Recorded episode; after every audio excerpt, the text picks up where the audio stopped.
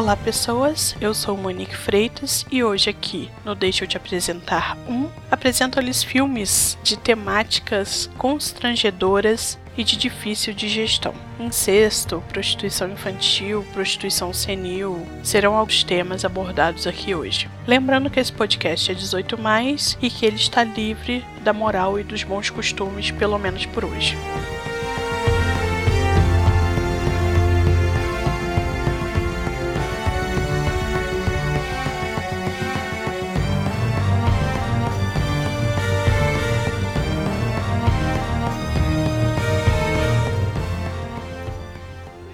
Comecei a assistir filmes com histórias maduras muito. E se eu falasse filme adulto, ia aparecer outra coisa que eu também comecei cedo, mas melhor não comentar para meu pai e da minha mãe, né? Eu espero que não, não ouçam esse podcast. Comecei a assistir filmes maduros muito cedo. Eu devia ter uns 10 anos. Eu lembro de ter assistido Atami, Balada do Pistoleiro. Não, não é necessariamente um filme cult, mas que a temática me deixava acesa lá daquela pegação do, do Antônio Bandeiras com a Salma Hayek era interessante. Eu também tenho ótimas lembranças do meu pai me levando ao cinema para assistir Tartarugas Ninja, Mestres do Universo. E chegou uma época que minha mãe achava esquisito tudo isso. Eu não tenho interesse por filmes infantis. É, e nem de temática adolescente. De temática adolescente eu até tinha. Bem mais do que infantil. Infantil eu não tinha realmente nada. Nada de interesse. É, então ela estipulava. Ela falava: Você quer ver esses seus filmes de maluco? Você vai crescer uma pessoa maluca. Ela falava exatamente assim. Então você veja um filme com as suas irmãs infantil e depois você assiste o seu. Então era um por um. E todo final de semana era, era esse martírio para mim. Ia na locadora, tinha que pegar lá um filme que eu considerava idiota, porque eu tinha que assistir com as minhas irmãs e geralmente era coisa que eu não gostava. E daí pegava um filme do meu agrado. Para você que caiu aqui de paraquedas e não sabe o que é um filme cult, se você pensa que filme cult é aquele que, que ninguém conhece e tudo mais, também. Mas não só isso. Também pode ser, né? O termo cult veio do termo culto, definição de dicionário. Vejam só: religioso, ou seja, aquilo que se considera divino ou sagrado. Não pense que Hollywood não tem filmes cult. Tem, e, e são cults com força. Hollywoodiano tem Star Wars, Brilho Eterno de uma Mente Sem Lembrança, De Volta para o Futuro, Blade Runner. A diferença é que esses filmes lotam as sessões de multiplex, um Cinemark da vida e tudo mais, enquanto os outros filmes cult, aqueles que são exibidos em mostras, aquele filme grego que você gostou e você não acha encanto nenhum, ou até mesmo em grandes capitais, porque no interior nem falo que isso nem chega. Pelo menos aqui onde eu moro nem chega. Você tem que ir em horários da madrugada, assistir na rua, em cinema de rua, ou em outro horário ingrato tipo, 9 horas da manhã, sessão tal do filme que você gosta. Essa é a diferença de um filme cult pro outro. E vale lembrar que não é porque você assiste esse filme, como diz uma pessoa muito querida, já disse para mim que filme de gente que come porco, porque ele viu, acho que é a capa de um DVD, VHS, não lembro, que era um cara assim, metendo com porco. Não é porque você gosta desses filmes assim difíceis de achar que você é mais inteligente que o coleguinha que gosta de assistir Marvel e DC, não, tá? Ambos foram feitos para divertir. Então, a tua diversão é diferente da dele, só isso. Eu vou fazer um top 4 aqui, começando pelo filme que eu menos gostei até o que eu mais gostei. O quarto filme é o Vidas Privadas, de 2001, filme argentino argentino-espanhol, escrito e dirigido por Fito Paz. Esse mesmo, um músico. Tem no elenco o Gael Garcia Bernal, vivendo modelo Michê. A sua ex-esposa Dolores Fonzi também está no filme. Ela vive uma advogada inteligentíssima e que ainda é controlada pela mãe. É a, a Dolores é a irmã da protagonista, da Carmen Uranga. Depois de viver por quase 20 anos na Europa, Carmen Uranga volta a Buenos Aires. Seu pai está gravemente doente e decide dividir os bens da família antes de morrer. Aos 42 anos, Carmen é uma mulher distante e prática. De volta à terra natal, ela enfrenta seus fantasmas, levando uma vida dupla. Ao mesmo tempo que mora com a família, ela aluga um um apartamento onde paga casais para fazerem sexo ao quarto ao lado do seu. Até que um dia, uma das vozes que saem do quarto chama a sua atenção. A história tinha tudo para dar certo, mas o Fito Paz acabou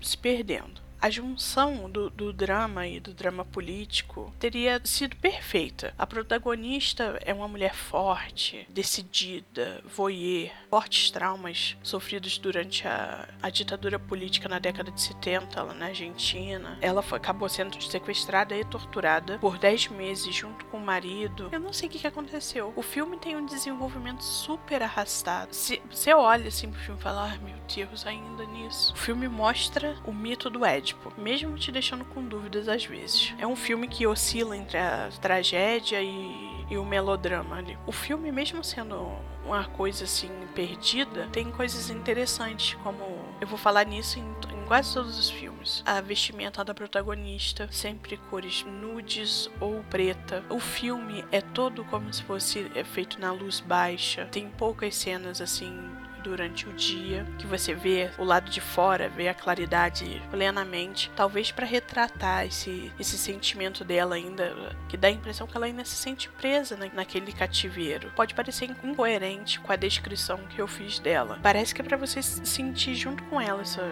coisa de, de estar ali fechada. O filme, mesmo sendo é, mais ou menos, teve duas indicações, uma na Itália de melhor filme e outro de melhor atriz coadjuvante na Argentina. O terceiro filme é o Irina Palme, de 2007. O filme é inglês, belgo, franco, alemão, dirigido por Sam Garbaski e a protagonista é interpretada pela cantora Marianne Faithfull. Se você não sabe quem é, ouça o podcast, deixa eu te falar, número 7, acho. É o podcast da PJ Harvey, antes desse aqui.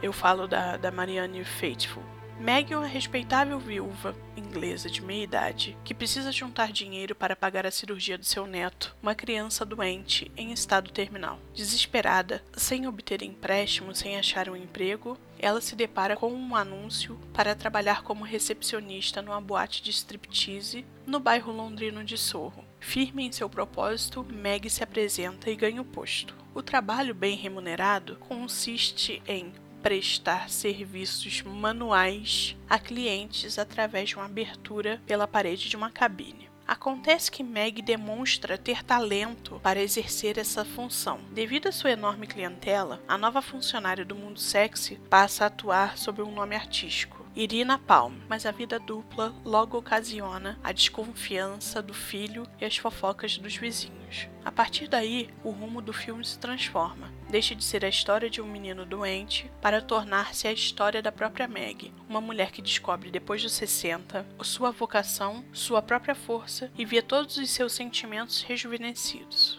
Eu já comecei a assistir esse filme com um preconceito. Ele não tem muitos sons, não tem, não tem um, uma trilha sonora assim. Ele se passa no Reino Unido, coisa que também já ajuda a deprimir, porque tá sempre nublado, frio ou chovendo. A Meg, ela tem o tempo, o tempo inteiro que aturar a falta de gratidão do filho quando ela consegue o dinheiro. Ele nem agradece a mãe, é um absurdo assim. Quando a viúva a viúva alegre começa a masturbar os homens, o ambiente é uma coisa que incomoda ela demais, né? Ela mesma se incomodou com o fato de ser tudo meio escuro, assim, as paredes cinzas e tudo mais. E ela tenta humanizar o local de trabalho, levando vasos de flores, colocando quadros na parede e até levando uma garrafa de café e colocando um avental na hora do seu trabalho manual. Em momento algum, o filme explora o, a, o lado sexual. Eu imaginei que, que ela fosse se envolver com algum cliente, ou que talvez ela fosse maltratada.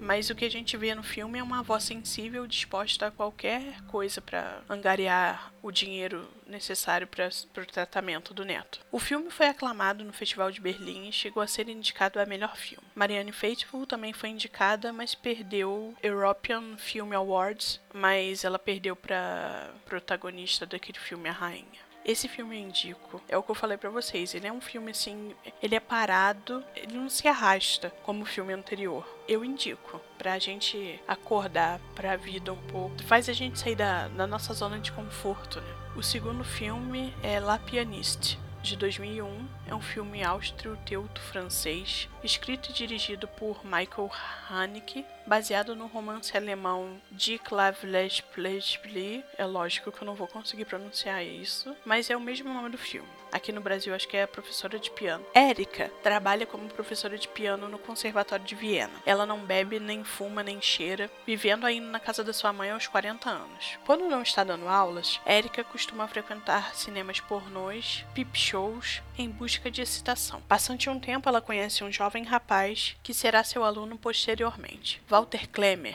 com quem ela tenta pelo menos realizar vários jogos perversos e indecentes. Equívoco meu achar que La Pianiste seria um filme clichê retratando o relacionamento professor-aluno, né? O filme vai muito além disso e mostra cenas de automutilação com, com gilete que ela faz dentro de casa. Uma coisa que me deixou muito curiosa é que esse filme, é mais uma vez, é um filme onde a protagonista veste cores nudes, cores ou cores frias. A única cena que, que, que aparece que ela tá com a cor assim diferente, um tom diferente, que ela tá vestindo um, um tom terra, parece, na saia, e um batom da mesma cor. E quando ela tá dando aula pro, pro aluno dela, com quem ela se apaixona. E nessa, nessa parte que ela está se automutilando, ela tá com um hobby floridinho e preto.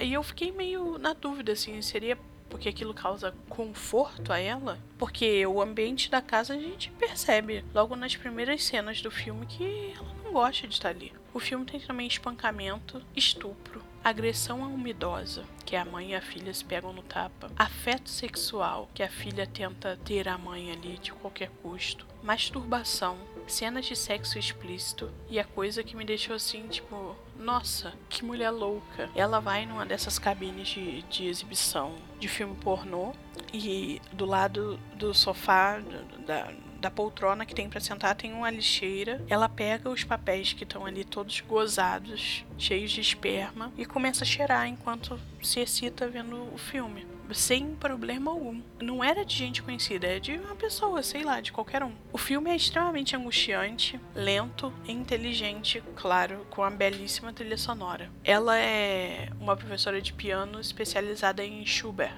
então vamos ouvir muito Schubert no filme. O filme agora é Miss Violence, que é o primeiro da minha lista. Filme bom, lindo, de 2013, grego, dirigido por Alexandros Zavandras. Angelique, no seu aniversário de 11 anos, se joga da varanda do apartamento com um sorriso no rosto. Sua família alega que não foi suicídio, mas sim um acidente e parece conformada com a morte da menina, tentando de todas as formas continuar com suas vidas. Vidas essas perfeitamente organizadas. Em busca de respostas, promotores começam uma investigação para saber se foi ou não suicídio e quais são os segredos obscuros que essa família aparentemente perfeita guarda. Eu não sei se fica esquisito eu falar que o filme é lindo, mas é que a história do filme é... tem todo um quê, assim, Nelson Rodrigues. Por quê? É um, a família é dominada pelo patriarca que vive com a mulher e a filha e quatro crianças que aparentemente são seus netos. O homem sai todos os dias para trabalhar, as crianças vão à escola, as duas mulheres cuidam da casa. A tensão já começa na, na fotografia, nas, nas cores que desaturado. E os atores trabalham numa coisa de, de não dramatizar a expressão dos sentimentos. É tudo muito normal. É como se fosse quase uma, uma produção em série, sabe? Todo dia a mesma coisa, mas tá sempre presente ali na cara deles. Não tá presente, aquilo te transmite a repressão, aquele pacto de silêncio diante daquelas relações anormais que tem dentro daquela família. O medo das meninas quando elas começam a se aproximar da puberdade, o incomoda a crueza que, que os personagens infantis são submetidos a situações de humilhação e de violência, com coisa pouca. Ah, você não se comportou bem na escola hoje, falando, o avô falando pro neto: Vem cá, Fulaninha, chama a irmãzinha dele mais nova. Bata na cara do seu irmão e fale o quanto ele é um lixo durante 10 minutos. Eu não quero falar muito do filme, porque senão eu vou dar spoilers gigantescos, mas se a intenção do filme era no sentido de denúncia e nos fazer ter consciência em relação à violência do doméstica escondida entre as quatro paredes de um lar, é certinho é, é perfeito. É, o diretor pôs o dedo na ferida nos quatro cantos do mundo. E por mais surreal que o filme possa parecer, é casos verídicos a gente está sempre vendo aí nos Estados Unidos, na Europa e até mesmo aqui no Brasil. Bom, eu encerro por aqui. Eu espero que vocês tenham gostado. That's all, folks. Até mais.